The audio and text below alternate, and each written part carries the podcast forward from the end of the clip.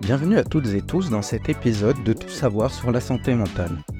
Je suis Olivier Morénon et aujourd'hui nous plongeons dans un sujet délicat et profond, la spécificité de la dépression chez les personnes souffrant de psychose.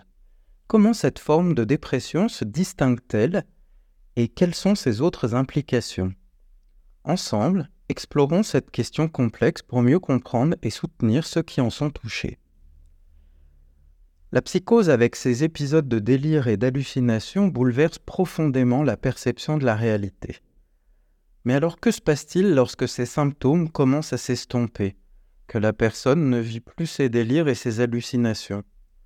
Souvent une prise de conscience de l'impact de la maladie sur sa vie émerge, pouvant plonger l'individu dans une dépression profonde.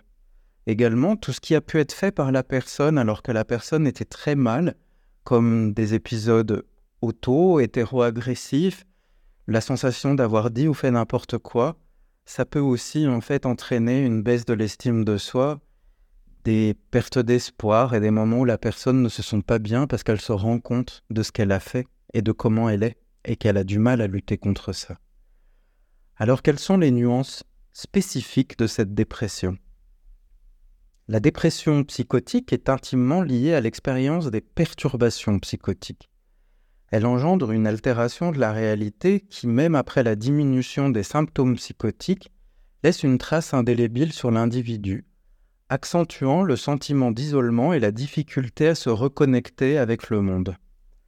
Je vais donner deux exemples de cas détaillés.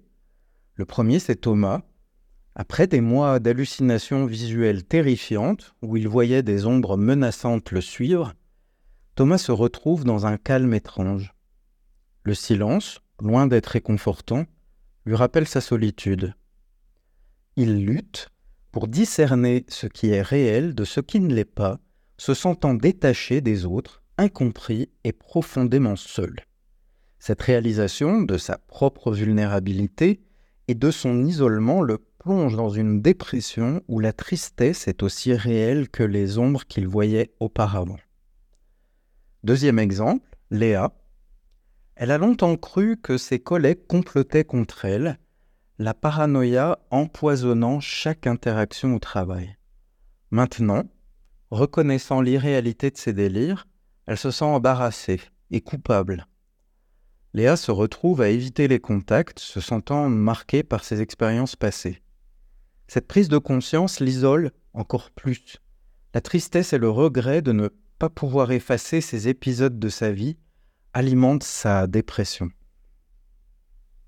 Pour conclure, comprendre la dépression dans le contexte de la psychose demande de reconnaître l'impact durable des perturbations de la réalité sur l'individu. Il ne s'agit pas seulement de traiter les symptômes, mais d'accompagner la personne dans la reconstruction de son lien avec la réalité et celle des autres. Merci d'avoir écouté cet épisode. Je suis Olivier Morénon Prenez soin de vous et souvenez-vous, chercher de l'aide est une démarche courageuse de bonne santé mentale. À bientôt.